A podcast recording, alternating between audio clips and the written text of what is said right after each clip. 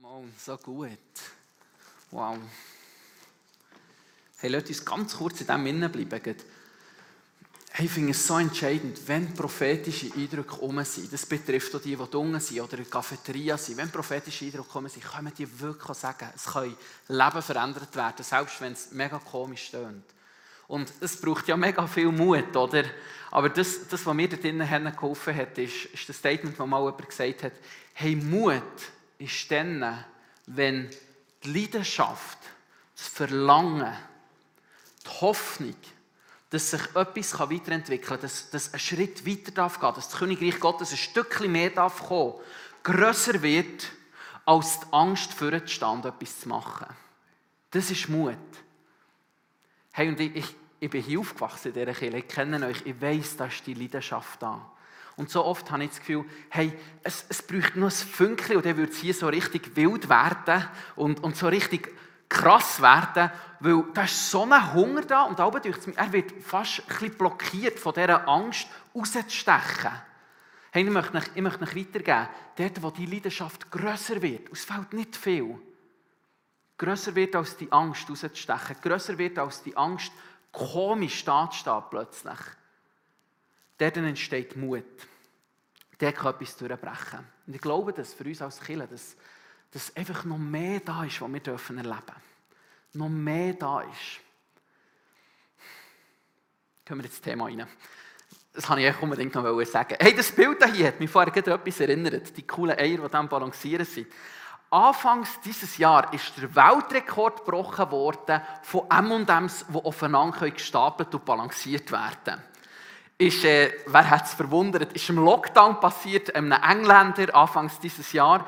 Und was denkt ihr, wie viel von diesen M&M's hat der können aufeinander stapeln Als ich das gelesen habe, ich gedacht, ja sicher 20, 25, keine Ahnung, auch viele, oder? Ich meine, der macht vielleicht nicht Angst, da kommt jetzt Guinness Buch der Rekorde, der, das ist doch, der muss doch das Hennen gut im Griff haben.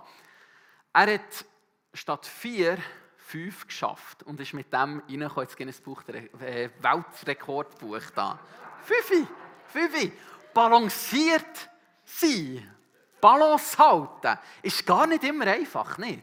Ist gar nicht immer einfach. Darum freue ich mich richtig für die Predigtserien, weil ich glaube, die Bibel hat tonnenweise Balance-Themen. Ganz, ganz viele Themen, die irgendwie in einer Spannung stehen.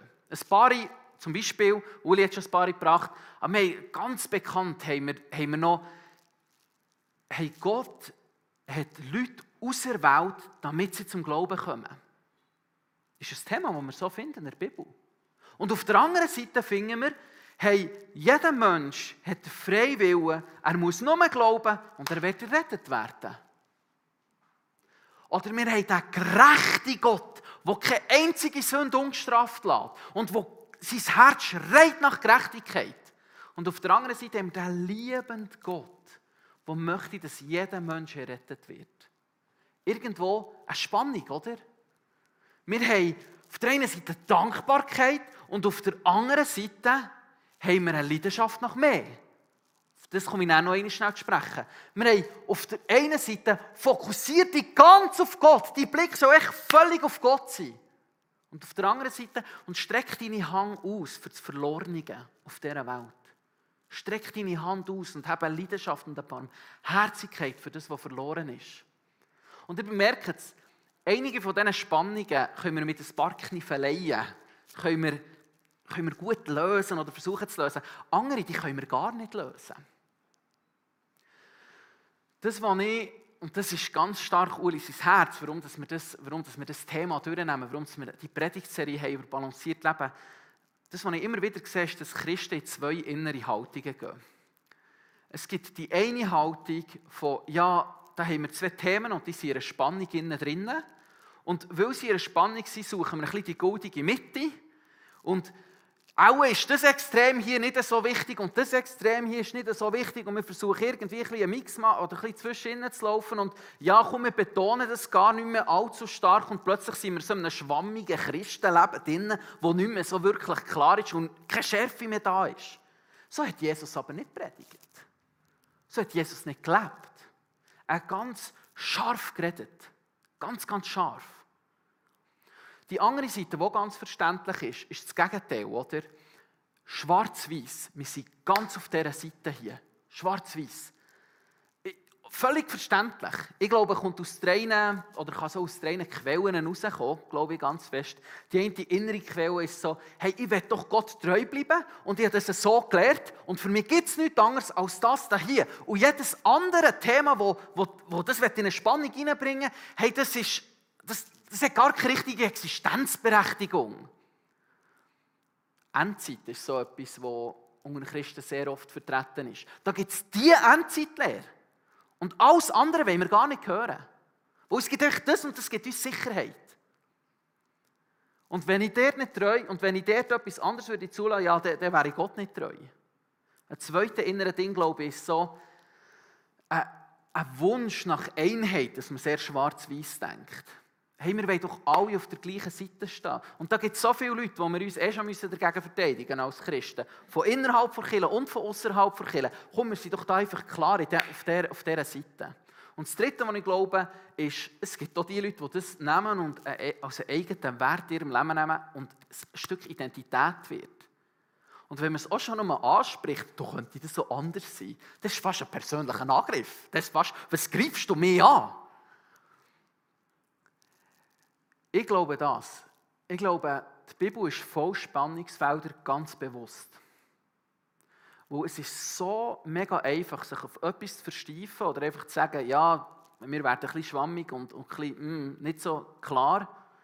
Es ist so einfach, diesen Weg zu gehen. In einer Spannung zu bleiben, führt dazu, dass wir her zu dem Jesus gehen und sagen, ich, ich komme nicht raus, hilf du mir.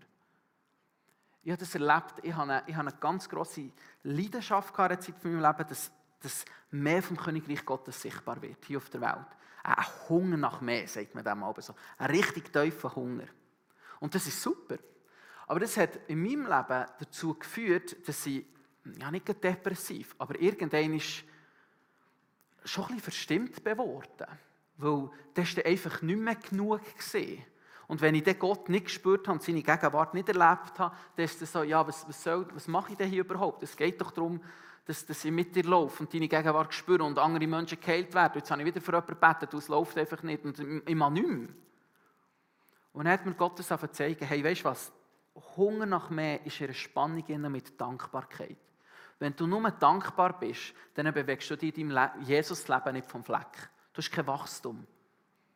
Wenn du nur Hunger hast, dann wirst du irgendwann depressiv. Ist ihre Spannung. Wir versuchen das zu machen in dieser Predigtserie. Wir möchten ganz scharf reden, ganz klar bleiben. Und gleichzeitig wollen wir aber aufzeigen, hey, da sind die Spannungsfelder da. Die Spannungsfelder existieren. Und es ist nicht richtig, einfach sich für eine Seite zu entscheiden und einfach schwarz-weiß, es gibt nichts anderes und fertig Schluss. Das ist das Ziel dieser Predigtserie. Das heutige Thema, steigen wir ein,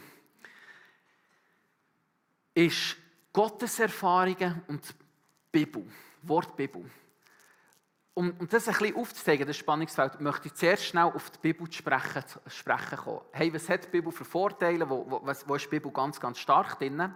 Und ich glaube, das Erste, was da auffällig ist, ist für einen, für jemanden, der davon ausgeht, dass die Bibel inspiriert ist und wahr ist, ist die Bibel eigentlich die objektive Wahrheit, könnte man so sagen. Objektiv darum, im Gegensatz zu Gotteserfahrungen. Eine Gotteserfahrung kann mir Wissen vermitteln, einverstanden. Ich kann etwas checken durch eine Gotteserfahrung. Aber wenn ich die verteile, wenn ich, wenn ich, wenn ich die anderen weitergebe, dann kann einfach niemand wirklich wissen, ja, stimmt jetzt das oder nicht.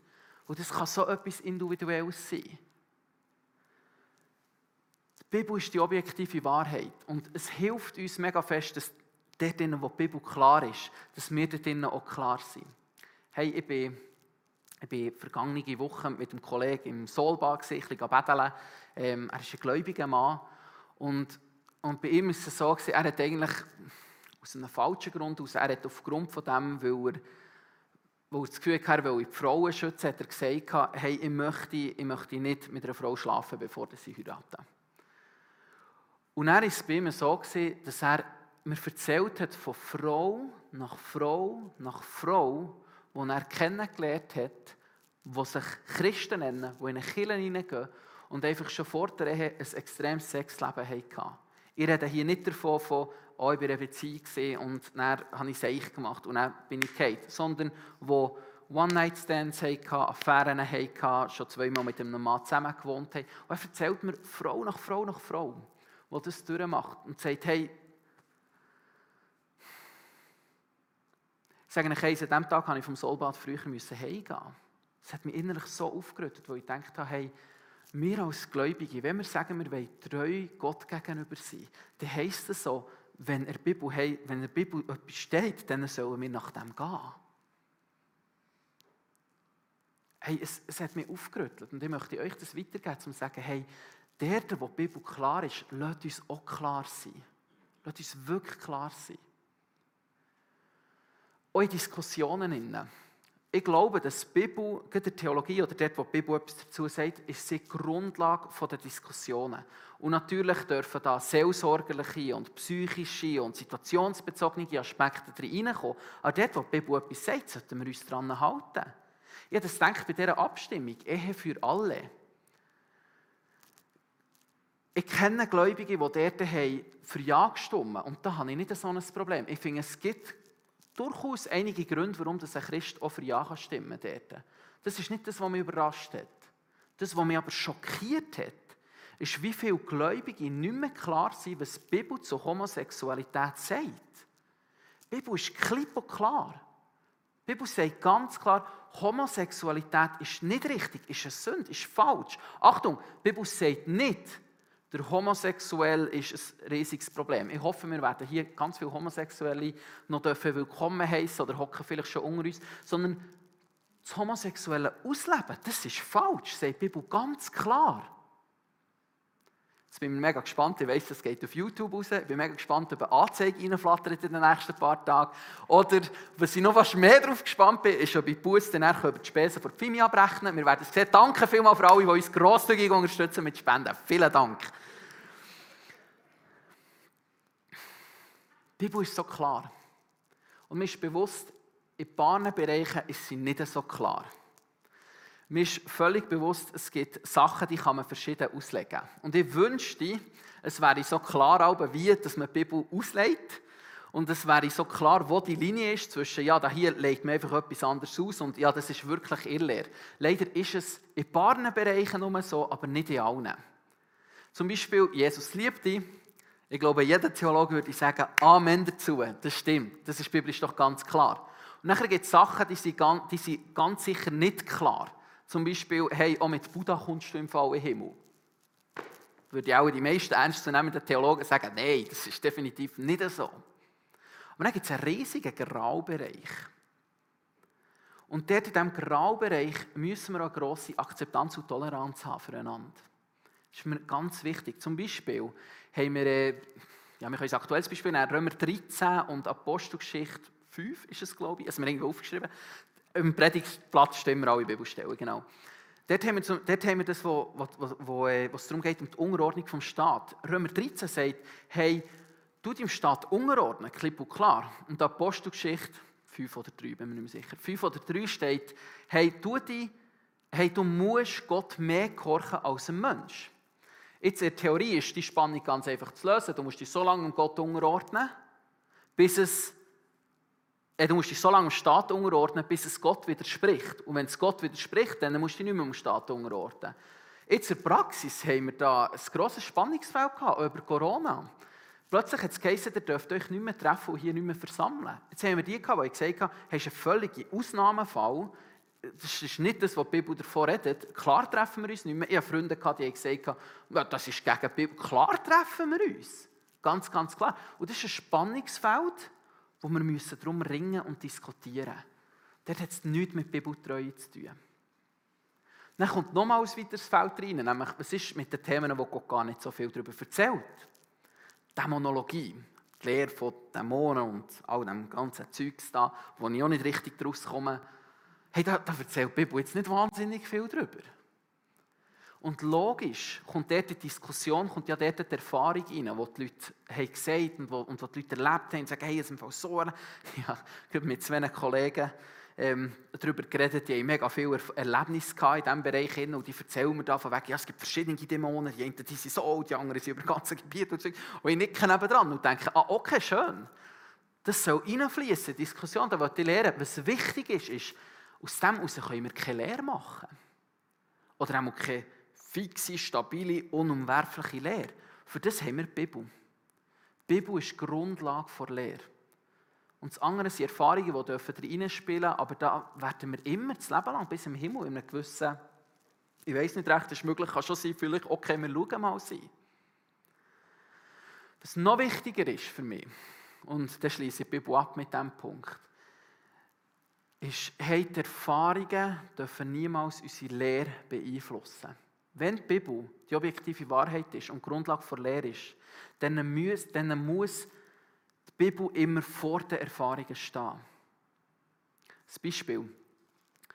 Ich bin momentan in meiner drei Monatskrise, sagt meine Frau dem. Ich habe all drei Monate, eineinhalb Jahre, habe ich eine kleine Krise, wo ich durchgehe und mich frage, oh Jesus, ich wünschte mir, da würde so mehr passieren. Ich wünschte mir, wir hätten endlich Erweckung. Ich wünschte mir, wir hätten, wir immer noch Krebskranke in Jesus, es läuft da. Und es nervt mich. Und dann wünsche ich mir auch mehr Abenteuer. Und ich denke, ah, ich möchte mir einen Camper kaufen auf Südamerika und ein rumcruisen dort. Das wäre viel einfacher. Das ist so, all drei Monate. Ich bin mir es gewohnt, das ist nicht, keine Angst, du nicht künden. Das ist nicht ein riesen Ding für mich, ich bin mir es wirklich gewohnt. Aber gleich habe ich diese Krise. Und in dieser Krise kommt noch dazu, dass ich zwischendurch Gott echt nicht mehr wirklich so klar hören und wahrnehmen. wahrnehmen. Sehr oft ist das der Fall. Und dieses Mal ist es der Fall. Und da hocke ich vor zwei, drei Tagen im Yugi-Raum unten, nein, vor einer Woche hocke ich im Yugi-Raum und sage, Jesus, was möchtest du in dieser Predigt? Wie soll ich darüber? Red zu mir. Hey, hast du mich überhaupt noch gern? Bist du noch da? Hallo? Und wisst ihr, was nachher ist gekommen? Dann ist ein Licht in Yugi-Raum Nein, nichts ist passiert. Echt nichts. Irgendwann ist, hat Gott schon verreden, eine Woche später, war ich ein bisschen im Stress dafür.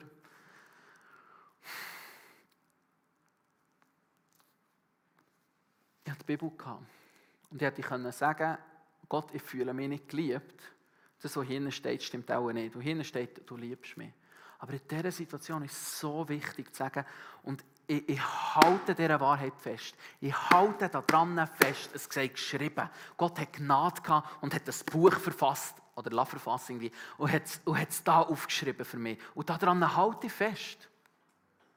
Ob ich es jetzt spüre oder erlebe, ist mir egal. Hier steht es. Das ist so wichtig. Und ich, ich, es tut mir so weh. Ich begegne so vielen Leuten, die sagen, ja, weißt du, ich glaube nicht, dass Gott mich liebt. Und ich spüre es nicht. Und ich denke, ja, Kollege, wir, wir, wir leben nach Glauben und nicht nach ein Spüren. Es steht hier drinnen. Und natürlich, wenn du nicht glaubst, dass das da hier drinnen stimmt, dann, äh, dann ist das die falsche Predigt für dich. Dann geh raus und geh andere Predigt hören oder geh forschen. Es rentiert sich dort drinnen zu forschen, weil es stimmt wirklich. Aber wenn wir glauben, das stimmt, dann halten wir doch daran fest. Und natürlich, mit dem möchte ich überschwappen, zum Thema von, von Gottes Begegnungen. Natürlich, wenn ich Gott nie mehr begegne und nie mehr erlebe, hey, das ist auch etwas komisch. Ich bin mehrmals mit dem konfrontiert worden, dass mir Gläubige gesagt haben, auf der, Stra auf der Straße gesagt haben, hey, Gott hat uns die Bibel gegeben. Und daraus können wir ihn kennenlernen. Aber wenn du Gott erlebst, dann bist du ganz sicher vom Teufel irrgeleitet worden. Wo Gott hat uns die Bibel gegeben, das längt. Willst du mir sagen, Sali, die Bibel längt nicht? So Sachen sind mir entgegengekommen. Ich glaube, es ist der andere Weg. Ich glaube das. Wenn du Gott nur hier innen begegnest, dann bist du irrgeleitet worden. Gott war nie gedacht, dass wir ihn nur eine Schrift finden. Und vielleicht erlebst du das momentan und denkst jetzt, ach, ich sage das Wort, weil es ist einfach so, Scheiße, Mann. Ich lebe Gott wirklich nur da. Ich möchte dir eins sagen, all das, was du hier innen erlebst und liest, ist eine Einladung, Gott außerhalb drinnen zu erleben. Vielleicht hilft es uns, das Verständnis anzuschauen von einem Jude, was Erkenntnis ist. In der Bibel steht ganz viel von Erkenntnis und von Wissen. Und im Deutschen tun wir das oft nicht unterscheiden. Die Bibel tut, oder ein Jude tut das eigentlich unterscheiden. Für einen Jude ist Erkenntnis Wissen, was du erlebt hast. Wissen, was du erlebt hast.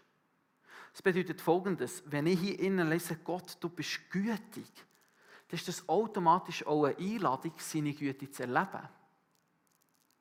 Und das heisst jetzt nicht ultra mega spektakulär, aber wenn hier steht, hey, ich habe mal gehabt, dass ich gesagt habe, hey Jesus, da hier steht immer von wegen dieser Liebe. Ich weiß gar nicht, was deine Liebe wirklich ist. Da gibt es x Wörter von Liebe, etwa fünf, mehr glaube ich sogar, verschiedene Wörter von Liebe. Und ein, ein Wort für Liebe heisst so die göttliche Liebe. Und ich weiß gar nicht so genau, was das ist, Herr.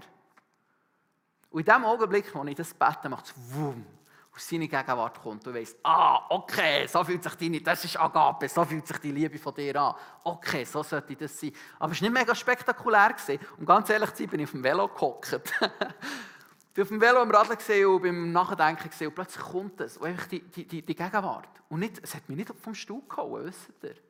Aber es hat etwas in meinem Leben bewirkt.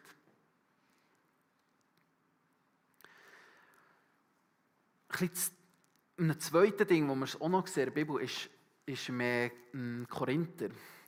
Heißt es, der alte Bund ist ein Bund vom Buchstaben, der neue Bund ist ein Bund vom Geist. Dort der Zusammenhang, ist mir wichtig, das zu erwähnen, ist im Kontext geht es dort um das Gesetz.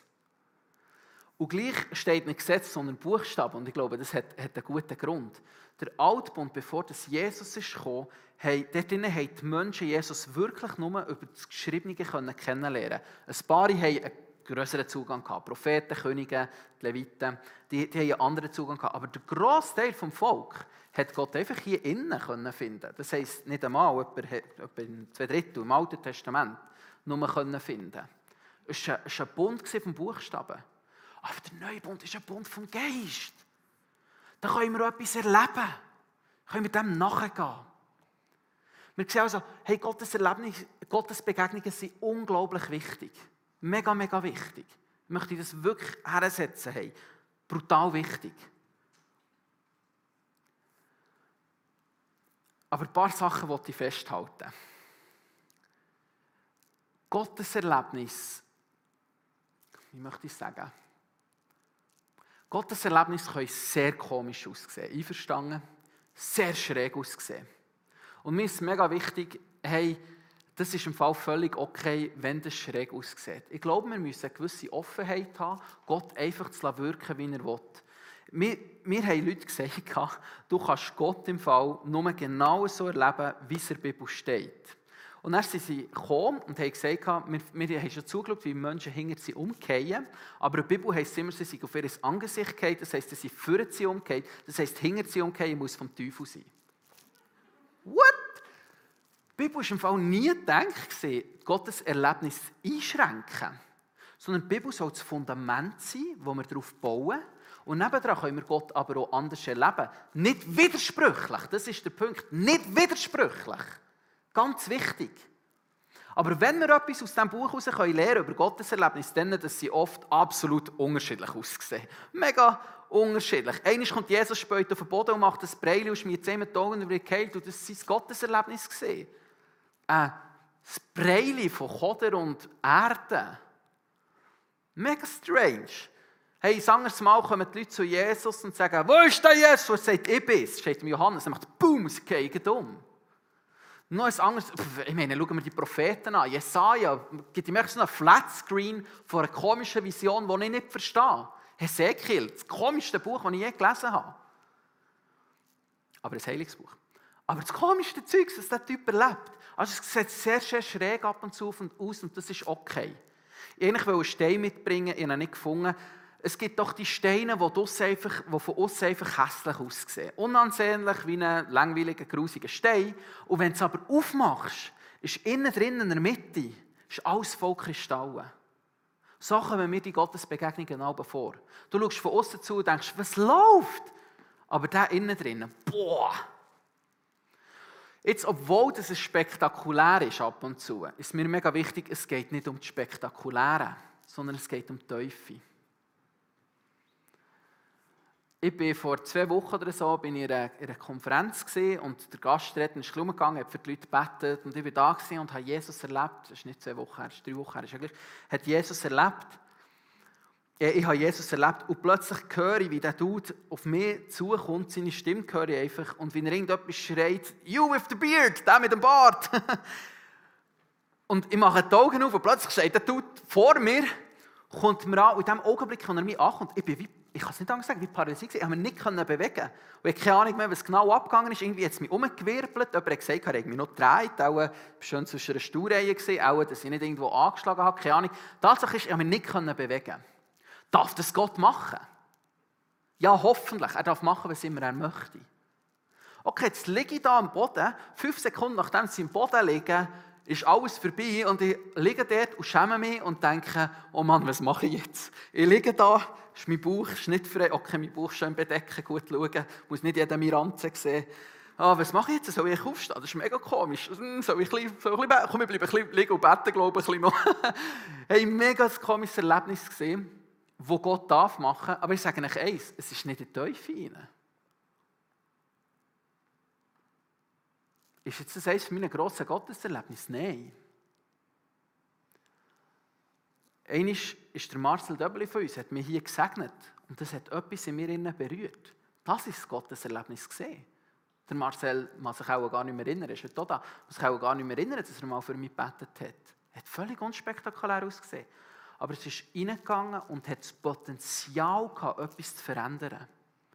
Jesus greift die Thematik ein bisschen auf und sagt, hey, an den Früchten werdet ihr es erkennen.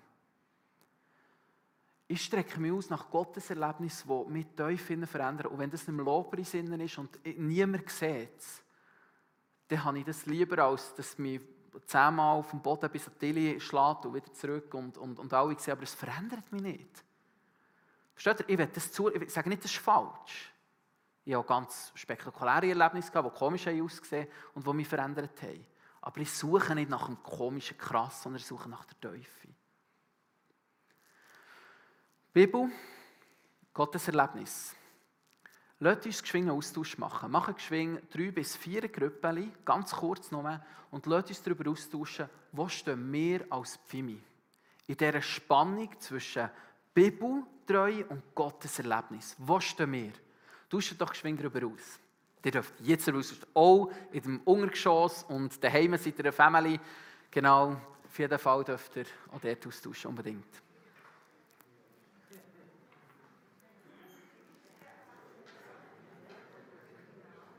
Hmm.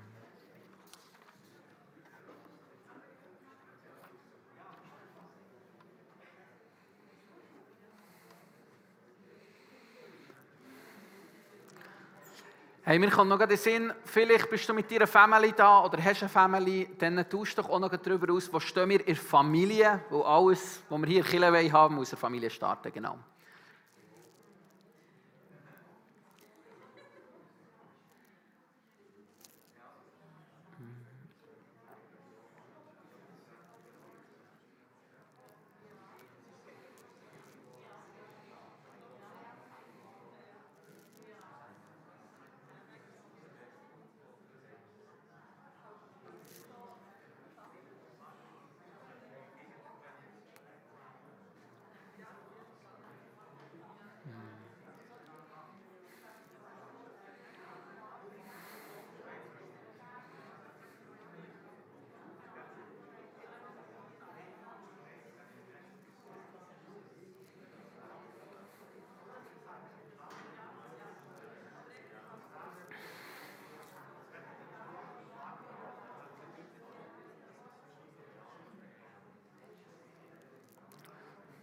Dürft langsam wieder euren Platz gehen.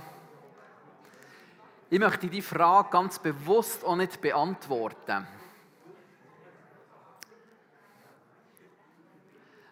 Ich möchte aber dir die Frage stellen, hey, was ist dein Teil, wo du kannst daran geben kannst, dass wir mehr wieder in dieser Balance leben? Dass dort, wo du vielleicht sagst, wir sind mega auf der Geistseite, dass wir mehr wieder auf die Bibel gehen. Und dort, wo wir mega nach Bibel gehen, dass wir mehr wieder Geist haben. Mir ist etwas wichtig. Ich habe meine Arbeit schreiben über John Wimber. Das ist der Gründer der Vineyard-Bewegung. Und etwas, was mich fasziniert, er hat jetzt das Fundament der Vineyard, hat er etwas drin Zu seiner Zeit, in er gelebt hat, hat es die gegeben, die wirklich sehr gut, ja, theologisch ausgearbeitete, wunderbar ausgearbeitete Konzepte hatten. Und auf der anderen Seite haben wir die gehabt, wo das Geistwirken sehr, sehr wichtig war. Pfingstler sie das gesehen. Und wo vielleicht Theologie einen weniger grossen, wichtigen Stellenwert eingenommen hat. Und man hat so die zwei Seiten gehabt. Und John Wimber hat das gesehen, hat das bemerkt, ist ein brillanter Theologe und gleichzeitig aber einer, der Kraft Gottes erlebt hat in seinem Leben. Und er hat etwas hineingearbeitet ins Fundament der Vineyard. Er hat gesagt, hey, wir wollen doch das Beste aus beiden Welten. Wir wollen doch nicht weder noch, sondern wir wollen beides haben ganz stark daherleben, komisch und wild. Und ganz, ganz saubere Theologie haben. Und John Wimber hat nachher darauf äh, bisschen verfeinert und entwickelt, aber ganz stark das so rausgetragen in die ganze Welt, die Reich Gottes Theologie. Das ist im Fall die gleiche, die wir heute überall immer noch vertreten. Fimis hat das dann aufgesogen und gesagt, endlich saubere Theologie. er hat das rausgebracht. Das ist etwas, was ich mir wünsche, auch für uns als Pfimi. Lasst uns beidem nachgehen. Wisst ihr, es gibt, habt ihr das auch schon gehört? Es gibt halt einfach die Kirchen, die mehr geisterfüllt sind und die Kirchen, die mehr bibeltreu sind. Ich glaube, das ist so ein Schwachsinn. Wirklich bibeltreue Kirchen, die sind geisterfüllt. Wirklich bibeltreue Kirchen, die gehen dem Geist nach und wollen ihn erleben. Ich glaube das, wir müssen in dieser Spannung innen uns nicht auf eine Seite schlagen, sondern beides ganz willkommen heißen. Und beides nehmen und in beidem wachsen, alles killen. Wie zwei Beine. Beides brauchen wir. Wir kippen, wenn eins zu kurz ist. Wir brauchen die Gotteserlebnis und wir brauchen das Fundament von einer sauberen biblischen Theologie. Hey, können wir aufstehen? Ich möchte zum Abschluss beten. Dann darf der Uli für kommen.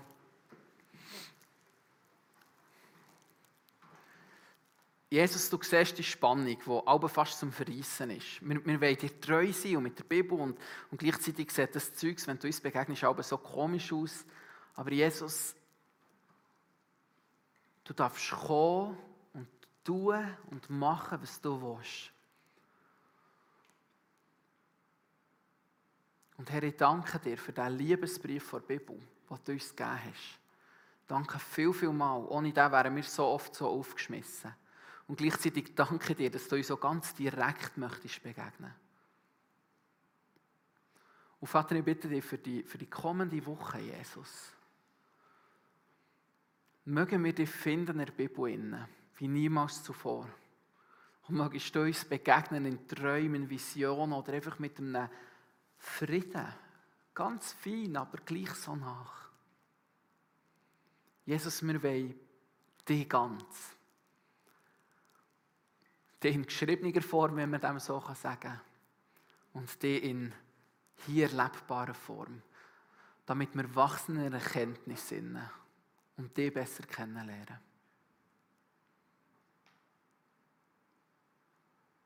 Amen.